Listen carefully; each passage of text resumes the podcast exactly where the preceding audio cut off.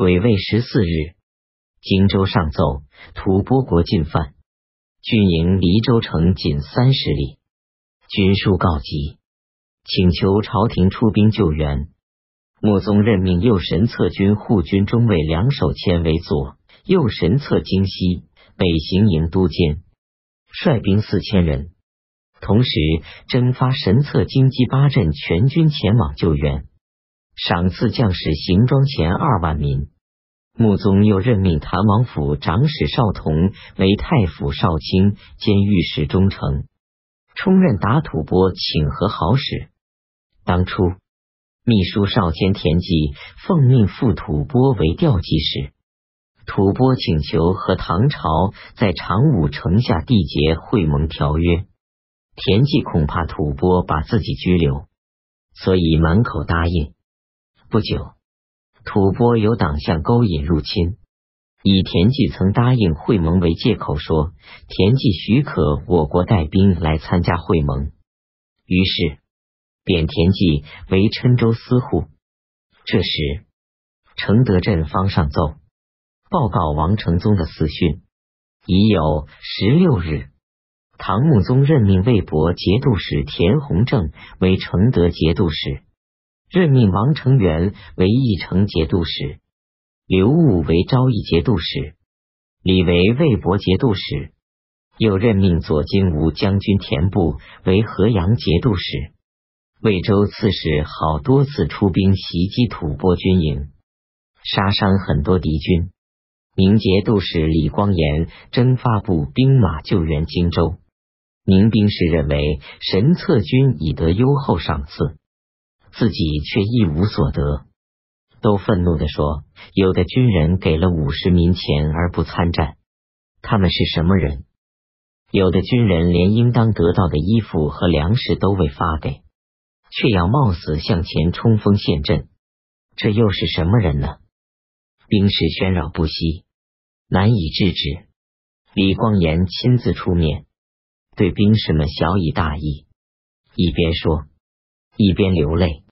士兵受到感染，愤怒的情绪才平息下来，出发上路了。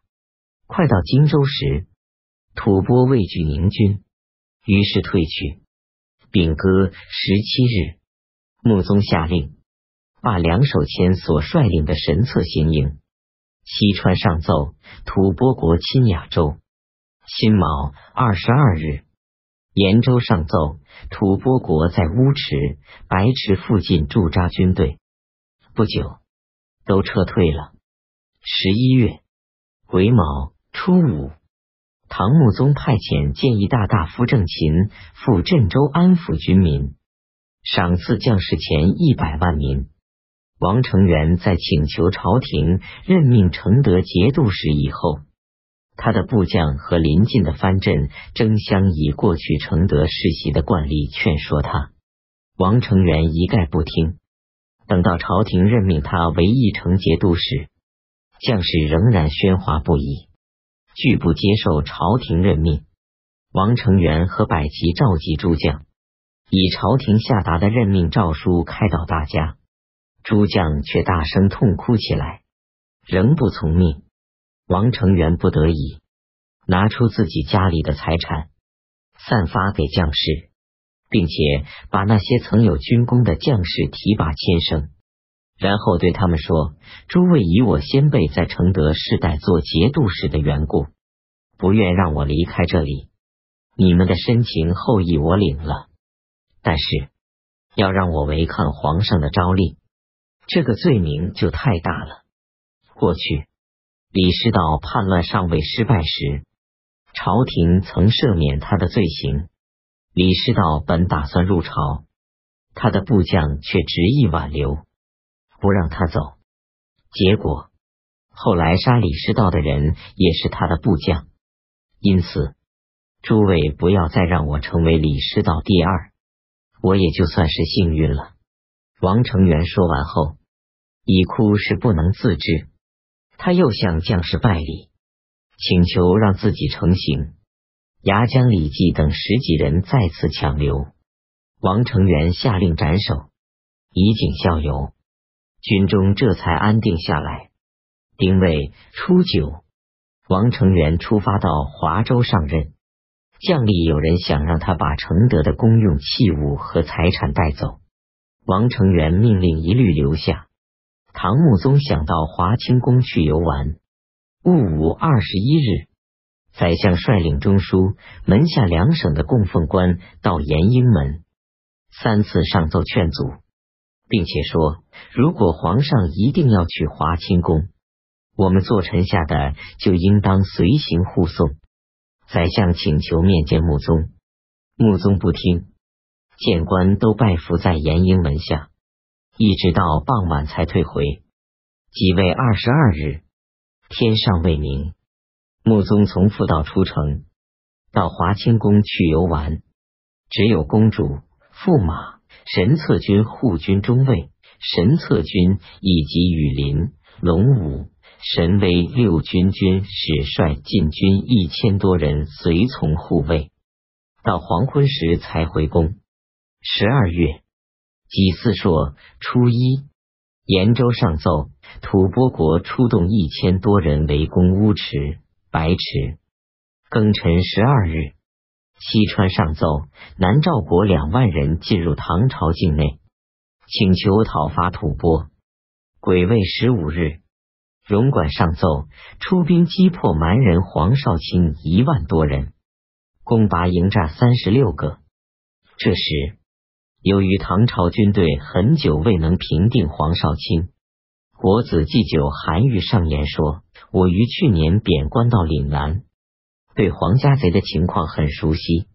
这些人没有城池可以居住，都是依山傍险，自称洞主，平日各自谋生。”发生紧急情况，则屯聚在一起防守。以往由于庸管经略，使大多不称职，他们既不能施行德政安抚蛮人，又没有足够的威望使蛮人畏服，因而经常侵犯、欺骗，甚至俘掠蛮人，致使蛮人产生仇恨。于是起兵攻打劫掠州县，猎入百姓。他们有时是为了报私仇，有时是贪求财物，或临时聚集在一起，事后又各自散去，还不足以造成大的危害。近来征讨蛮人，始于裴行立、杨二人。这两个人本来就没有深谋远虑，征讨蛮人的目的是为了邀功求赏。他们只看到蛮人尚未聚屯在一起的时候。认为蛮人势单力弱，因而争相向朝廷献计，请求讨伐。自从用兵以来，已经两年，他们奏报杀死和俘虏的人数，总计已不下两万多人。如果不是虚报，那么蛮人已经灭绝。但至今蛮人仍然如旧，可见他们是在欺骗朝廷。庸管。荣管两地经过这次战争后，百姓又遭受杀伤和疾病，已经十室九空。如果长此以往，我担心岭南一道不会再有安宁休息的时候。自从南征以来，黄家贼也已遭受重大伤亡。从情理上说，蛮人也必定十分厌战。况且蛮人都住在荒远偏僻的地方。假如把蛮人杀光，全部占领这些地区，对于国家也没有什么好处。因此，不如借国家改年号大庆的机会，赦免蛮人的罪行，派使者前往安抚蛮人，必定会望风而降。然后选择一位有威望的大臣为经略使。如果对蛮人处置得宜的话，那么。以后自然永远不会再发生叛乱的事情。穆宗未采纳韩愈的建议。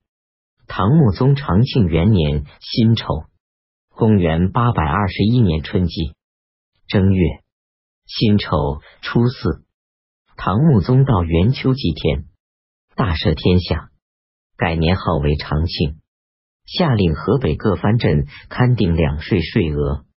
门下侍郎同平张氏孝性情耿直，嫉恶如仇。他当宰相以后，珍惜官职，很少向朝廷引荐拔擢官吏。西川节度使王波大肆向朝廷贡献财物，同时贿赂交结宦官，请求为宰相。段文昌也在朝中为他活动。穆宗下诏，命王波进京。萧多次在延英殿极力论争。他说：“王波卑鄙邪恶，陛下命他进京后，朝廷议论沸腾。”不可以让这种人来玷污朝廷的官职。穆宗不听，于是萧请求辞职。即位二十二日，王波进抵京城，壬戌二十五日，萧被罢为右仆射。他又坚决请辞仆射。二月癸酉初六，改为吏部尚书。卢龙幽州节度使刘总自从杀死他的父亲和兄弟后，心中常常自疑不安，多次梦见父亲和兄弟变为鬼祟，危害自己。于是，经常在节度使府的一个房间招待几百名僧人就餐，让他们昼夜为自己念佛，以便避免灾祸。他每次办公后就住在这里。如果偶然住在别处，就会惊吓的睡不着觉。到了晚年，他更加恐惧。同时，看到河南、河北的藩镇都已归顺朝廷，己卯十二日，上奏朝廷，祈请弃官为僧，并请求朝廷赐钱一百万民，用来赏赐将士。唐穆宗当面告诉西川节度使王波。命令他归还本镇。王波多次上表，祈请留居京城。这时，正好中书侍郎同平章事段文昌请求辞职，人身遗物。穆宗任命段文昌代同平章事的官衔，充任西川节度使，任命翰林学士杜元颖为户部侍郎、同平章事。任命王波为刑部尚书，充任盐铁转运使。杜元颖是唐太宗时宰相杜淹的第六代孙，回鹘国宝义可汗去世。